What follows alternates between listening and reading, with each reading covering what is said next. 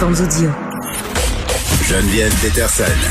Rebelle dans l'âme, elle dénonce l'injustice et revendique le changement. Bon, on est en élection, euh, tout va se jouer le 20 septembre. En attendant, euh, ça sera une course, une course qui sera euh, souvent parsemée. Bon, peut-être le petit coup en bas de la ceinture, mais toujours est-il que j'avais bien envie qu'on se parle d'un post Facebook qui a attiré mon attention en fin de semaine. Un ancien militant du Bloc québécois qui déplore la façon dont les partis peuvent mettre de côté certains candidats sans avoir recours à une course à l'investiture et ça a des impacts concrets dans la façon dont sont menées les choses au parti. Là, parle du Bloc québécois, euh, bien entendu, mais c'est pas le seul parti qui a des problèmes. Là. On s'entend qu'on a eu notre drama avec Québec solidaire euh, euh, l'année passée. On est avec Olivier Lasselle, ancien attaché politique pour le Bloc québécois. Je pense qu'il a officié de 2015 à 2017, étudiant en l'UCAM en sciences politiques. Salut Olivier.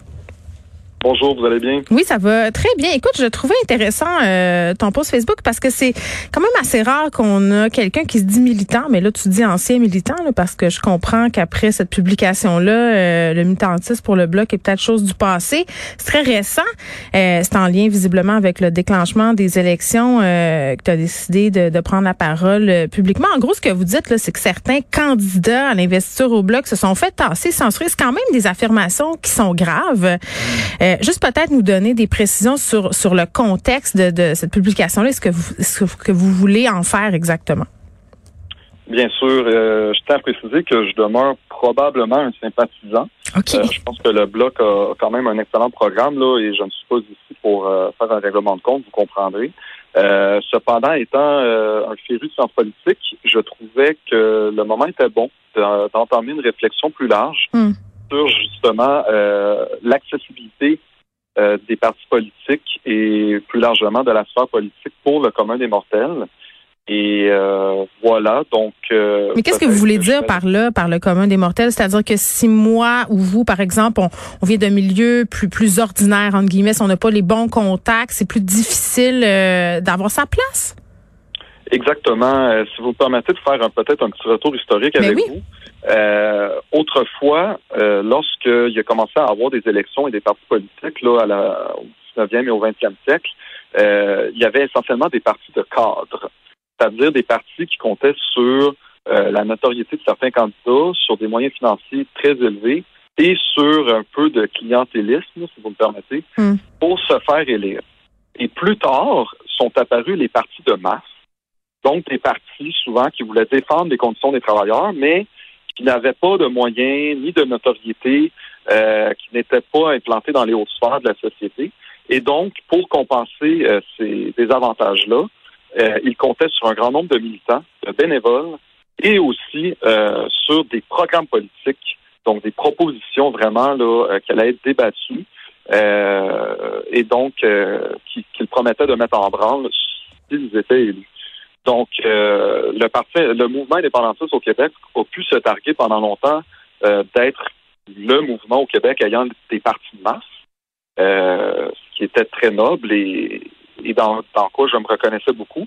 Mais malheureusement, j'ai constaté dans les dernières années, du moins au, bloc, là, je, je, pense que le Parti québécois est encore un parti de masse, mais au bloc québécois, on voit que le parti s'est institutionnalisé, qui s'est mis à imiter un peu euh, dans sa façon de militer là, les autres partis plus traditionnels, comme le Parti libéral et le Parti conservateur. Euh, je parle pas de programme ici, là, je parle uniquement de militantisme.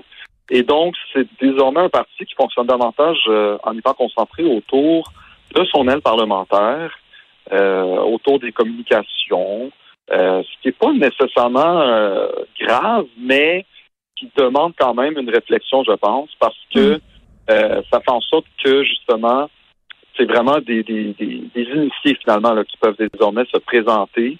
Euh, il faut absolument être dans les bonnes grâces du chef, euh, alors que dans un parti de masse, euh, dont, en général plus traditionnel entre guillemets, normalement il y a plus de place pour des débats.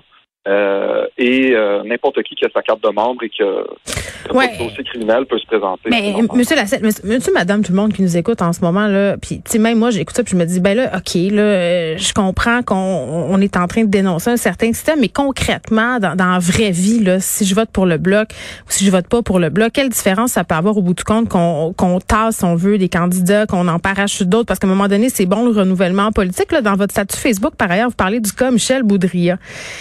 Vous le citez en exemple justement comme quelqu'un qui était à Terrebonne qui voulait pas se faire tasser, euh, qui voulait bon puis on a mis une autre personne à sa place, on voulait mettre une autre personne à sa place. Euh, vous, votre perception, c'est qu'on l'a tassé. Moi, mon livre à moi, là, il me dit euh, que ça avait plus l'air d'un monsieur qui voulait pas se faire tasser par une madame. Je, il s'est présenté à chefferie, euh, il s'est retiré devant la candidature de, dit François euh, Blanchet. Il a été porte-parole de la défense. Il a claqué à la porte parce qu'il était pas d'accord avec le chef euh, à cause de l'intervention de l'armée dans les CHSLD. C'est un peu, j'entends ce que vous me dites, là, mais je trouve ça un peu facile de dire, ben, on tasse du monde, euh, puis c'est juste les, les petits amis de François Blanchet qui sont mis de l'avant. Ben, déjà, c'est pas tout à fait ce que j'ai exprimé, euh, même si ça peut ressembler à ça. Oui, mais c'est ça, je veux qu'on le précise parce que ça a un peu l'air de ça. Ben, en fait, pour le cas de Michel Boudria, euh, il faut savoir que Michel Boudria est un député en ce moment. Ouais. Euh, il a gagné une investiture pour être candidat du Bloc en 2015. Il a été élu député une première fois en 2015 avec succès. Il a été réélu député du Bloc québécois en 2019 avec plus de 13 000 voix d'avance. Donc, c'est très particulier Oui. qu'un député en place, qui semble être populaire dans son comté, tout à coup ne puisse pas se représenter sous la même bannière, alors qu'il n'y a pas eu de scandale, qu'il n'y a pas eu de, de sortie publique euh, cinglante de sa part, euh, il n'y a pas eu de, de crise. Hmm. C'est vraiment, vraiment particulier. Là. Mais est-ce Euh, qu'il on- aurait été, pratiquement, euh, on ne voit pratiquement jamais ça, là, un parti euh, qui, qui disait à un député Ah ben là, tu peux plus te représenter, euh, ça va être quelqu'un d'autre à ta place. Euh, ben, quelqu'un d'autre, une femme de surcroît? Je pense que c'est quand même pas anodin dans cette histoire. Euh, Peut-être qu'on, ben peut-être qu'on aspire à une certaine parité. Tu sais, je veux dire, il, peut y avoir toutes sortes de choses, mais toujours est-il que euh, je suis allée lire parce que votre publication évidemment suscite euh, quand même euh, beaucoup de commentaires, des gens euh, qui vous trouvent courageux de l'avoir fait. Là, vous dites de l'avoir réfléchi longtemps avant de, de le publier. Il y a des gens qui, qui trouvent que vous l'avez euh, votre linge sale en public, que ces conflits-là devaient être gardés à l'interne. C'est un peu le, la même cassette qu'on entend souvent là, dès qu'on qu'on entend qu'il y a de la bisbée dans un parti. On se dit ah c'est des choses qui devraient se régler euh, entre les gens du parti. C'est quoi c'est quoi la c'est quoi la pertinence d'exposer ça en public? Ben d'abord, vous devez savoir que j'ai tenté de, de publier cette lettre ouverte dans un groupe privé de militants. Ok. Et malheureusement, on a refusé ma publication et on m'a expulsé du groupe. Ok. Euh, étant vraiment de bonne foi et me disant que parfois des erreurs peuvent arriver, j'ai contacté les modérateurs pour leur demander des explications et pour leur euh, faire valoir ma cause, euh, leur expliquer que c'était très important pour moi, euh, que je considérais qu'il y avait des militants qui avaient le droit de savoir ce qui se passait et que les critiques internes, selon moi, permettent un nivellement vers le haut. Sans compter que ces groupes-là privés sont un exutoire important pour les militants, une forme de soupape qui nous permettent justement de discuter entre nous, de se dire les vraies choses et euh, euh, de, de, de viser finalement à, à, à s'entraider euh, même. Euh, sauf que là, si on, on vous coupe ces tribunes-là, ben, il vous, il vous reste pas beaucoup d'alternatives. Donc, j'ai été de bonne foi, mais je me suis résigné à publier euh, Mm. ça sur mon compte parce que je considérais ça vraiment important. Euh, et la chose aussi qui m'inquiétait, c'est que, vous savez, je vais, je vais me permettre une, une analogie avec le quotidien. Lorsque vous avez un voisin qui fait du tapage constamment, si vous ne lui dites jamais que ça vous dérange, ben il va continuer.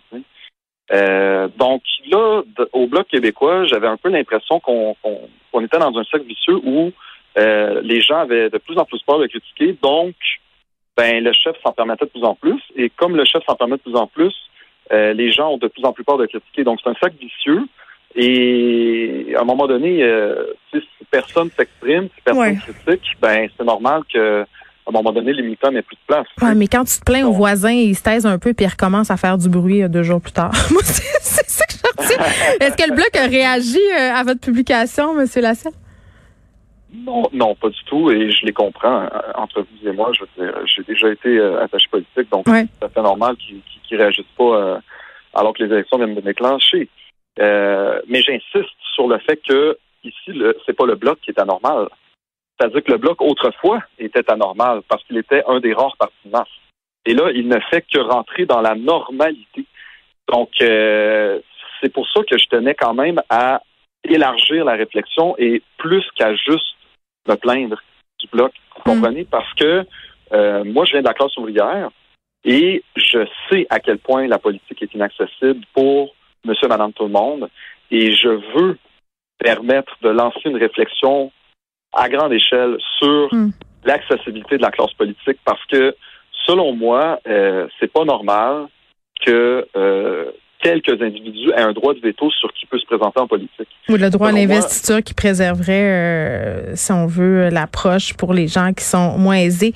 Olivier Lasselle, Exact. merci, qui est un ancien militant euh, du Bloc québécois qui déplore dans une publication Facebook qui fait beaucoup réagir la façon dont les partis peuvent mettre de côté justement certaines personnes parce qu'on n'a pas toujours recours à cette course à l'investiture. Merci, Monsieur Lasselle.